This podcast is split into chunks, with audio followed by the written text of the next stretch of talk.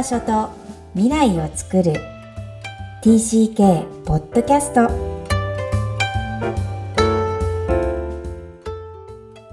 皆さん TCK ポッドキャストへようこそナビゲーターのふみですみきこさんよろしくお願いしますこんにちは。大家好。Hi everyone. クロスのみきこです。本日はバンコク在住、ふみさんとお届けする TCK ポッドキャスト。今日のオープニングトークは、タイ社会に浮かぶ日本人親子です。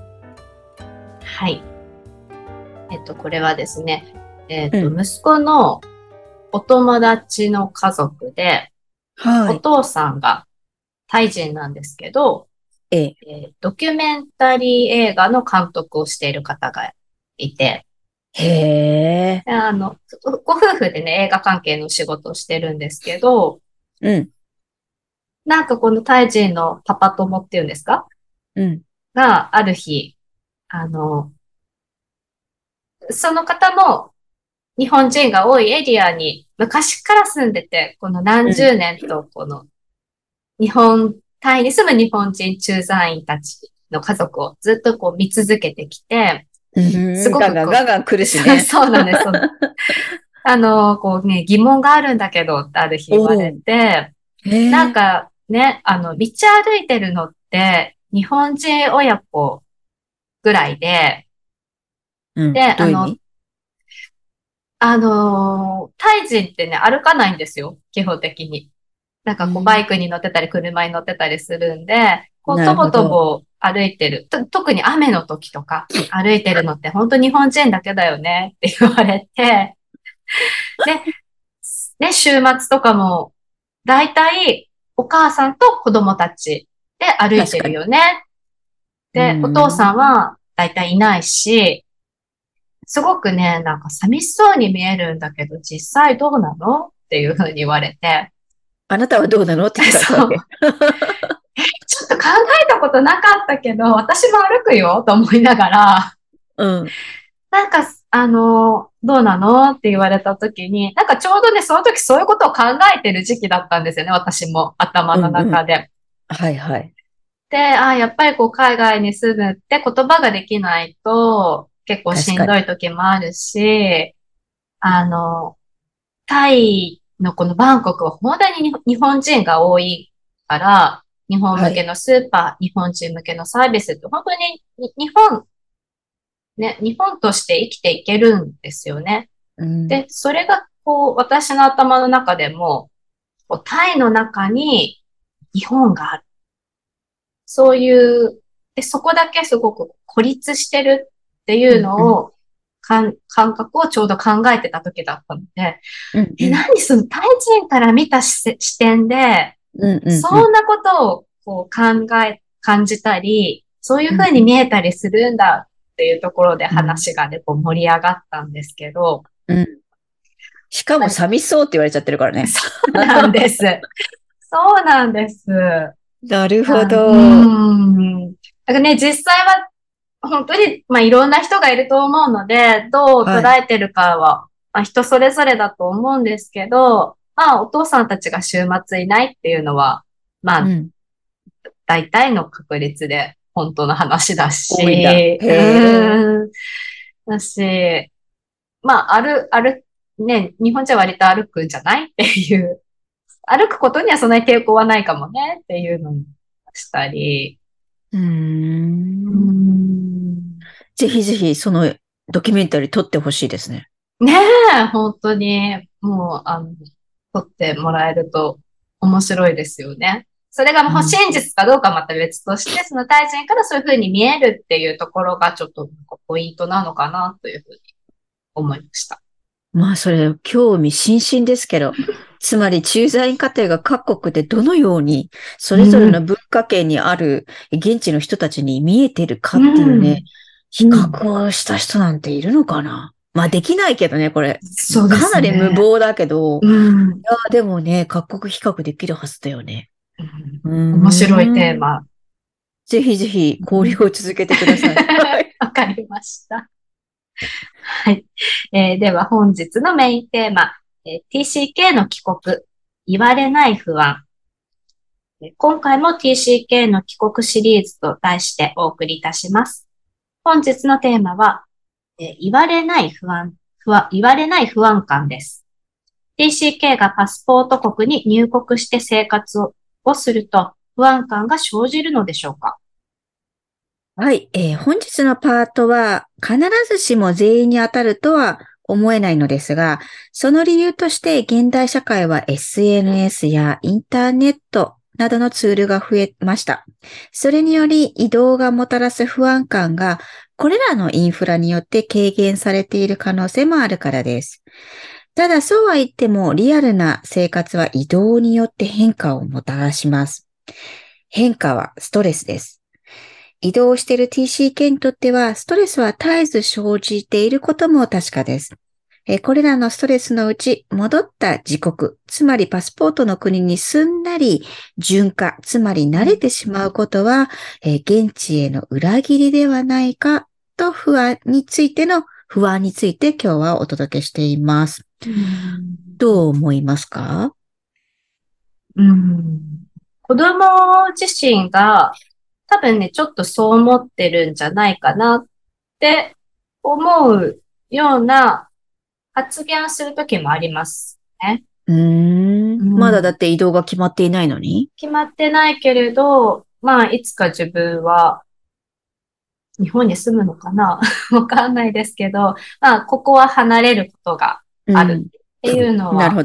かっているから、もう10年住んでんだよね。そうですね。うんうんうん。そう。だからやっぱりそれに対してうんうん。恐怖みたいなのがあるような、まあそんな深刻じゃないですけどね。うんもちろん。発言を、うん、するときもあるし、やっぱりこうう帰国していく友達がうんそういうふうに言っているっていうケースもありましたね。うん。うん。なんかちょっとやるせないね、それね。うん、ねだって本人はのびのび育っていいはずの権利なのにさ、え。うん。ちょっと不安感を感じなきゃいけないっていうのは、私もあったって、うん、本当に小さかったのに、やっぱりこの、私の場合移動した後にあります。この本に書いてあることと同じように。うん。いつかにアメリカにも戻りたい。うん。戻れるように何かしたわけではないんですけど、うん。英語も学ぶ、英語塾もなければそばうん。に、うん。えーっと、どんどん手紙は書けなくなる。英語をブラッシュアップしたわけでもないけど、うん。でもなんか感覚は忘れてはいけないっていううん。思いはひたすら思ってましたね。うん。なんか私は親として、まあ忘れちゃうのは仕方ないって思ってるところが実はあって、うん。あの、まあどっちがいいとかじゃないんですけど、まあそそれが成長過程に海外にいることで、まあ特にね、そのミキコさん今おっしゃったような、あの、英語とかこう、技術面で忘れていくことってすごい明らかだから、うん。あの、やっぱり、ここで英語を学習した子供のお母さんとかって、どうやったらそれを日本で続けられるかとか、うん。うん。あの、よくね、聞かれてたりすることもあるんですけど、うん。うん。なんか忘れちゃうのとかは、やっぱりその成長過程だからある程度は仕方ないって、私自身が思ってて、うん。うん。で、まあ、寂しいし、覚えててほしいっていう気持ちはもちろんあるんですけど、うん。うん。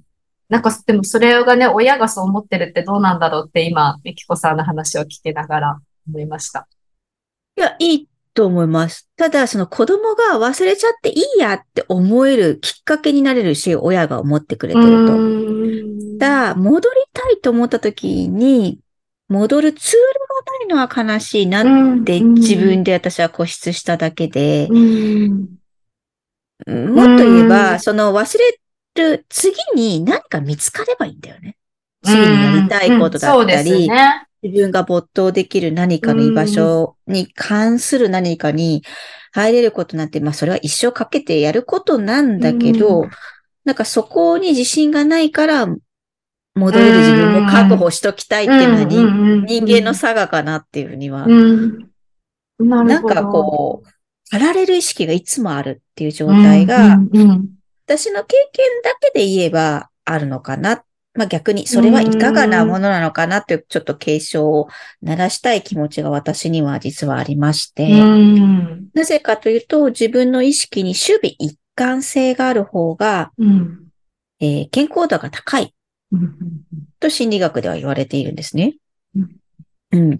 つまりまあ、ちょっと病理と一緒にするつもりはないんですけども、どこかでこう疾患名とかがつく場合は、守備一貫性がない。自分の感覚に守備一貫性がなくて分断されているからトラウマだったり、何らかの障害、症状が出るうん。という、まあ、病理の、えー側面から紐解けば言えることで、つまり守備一貫性がある人は、えー問題がない、もしくは健康度が高いという言い方ができるとも言えるんです。えーでもいろんなつまずきやショックってみんな起きることなので、えーそれを乗り越えていくことも経験なんですが、やっぱり最後自分の人生は一本の線としてつながっているなそれが自分のストーリーだなって実感できることが、まあ、自分を認める、つまり自己需要につながっていく大事なことなんです。うんえー TCK が大人になって、えー自分の道が一本になるってことは、こう模索し続ける、まあ、運命なんだけども、えー子供自体に、えー過去に戻れないっていう不安感をこう強化しちゃう。つまり強くしちゃうことはちょっと違うのかな。えー全体を暗くしてしまうので、まあ、どんな自分がいても共存して今は折り合いがつかないけど、二つあってもいいかなって思えたらいいな、という願いが私にあります。うーんじゃあ、こう、パラレルにあるっていうのは、望ましくはないけれど、うん。だけど、今日、一本の中にこう共存した気持ちがあるっていうのは、まあ理想的かなっていうことですかね。ありがとう、ありがとう。うんなんか私が逆にまとめてもらった。そうかもしれない。うんなんか別物と私も思っちゃってたかもしれない。あまりにもアメリカと日本が遠すぎちゃって、すぐに行けるとこじゃなかったり、すぐにインターネットにつながるわけではない時代だったの。せいもあるかもしれないので、なんかうまく共存することができない。うん、登場時代なんですね。日本にいる私っていうのは。うん。だからどっかで過去の記憶の忘れない箱に入れとかなきゃっていうのがあって、でもそれはすぐに取り出せるぐらいに、こう、フレキシブルでいたいっていう自分もあって、なんとなく脅迫的になったかなっていうのがあるんですね。本当は自由にスポーンとこうリラックスした状態で自分の過去はいっぱいあって、今もあって、将来はどっちを取るかわかんないくらいな、うん軽、軽やかさっていうのかな？難しいんですけどね。うんうん。もう今を一生懸命やるとなんかこう、頑張ってきた TCK っていうのがあるので、いつもどの時代もなんか100%、120%力を込めてみたいな状態じゃない状態を作ってほしいな。うーん。なるほど。えー自国の人と全く同じでなくても良い。むしろ異なった部分も大事にすることが必要っていうことを、えっ、と、TCK の子供たちと共有していいいきたい。いきたいそうですね。ぜひね、親御さんもそういう意識があると、うん子供は楽かなっていうふうになるほど、なるほど。わかりました。はい。はいそれでは本日のポイントをお願いします。言われない不安感、自国になれること、言語に困らなくても習慣がわかるようになっても TCK は内面で感じている違和感や気持ちがとても入り組んでいます。複雑なアイデンティティを持ち合わせており、それは十人十色です。TCK 本人たちも成長過程であり、それを細かく言語化したり認識できているわけでもありません。小さな違和感や不安を否定せず、どんな感情もあってよいことを大人からも伝えてあげてください。今日も TCK の気持ちにありがとうこの番組ではお悩みや質問を受け付けています。詳細は育ちネット多文化で検索してホームページからアクセスください。さらに、ポッドキャストを確実にお届けするために、購読ボタンを押して登録をお願いいたします。みきこさん、ありがとうございました。ありがとうございました。バイバイ。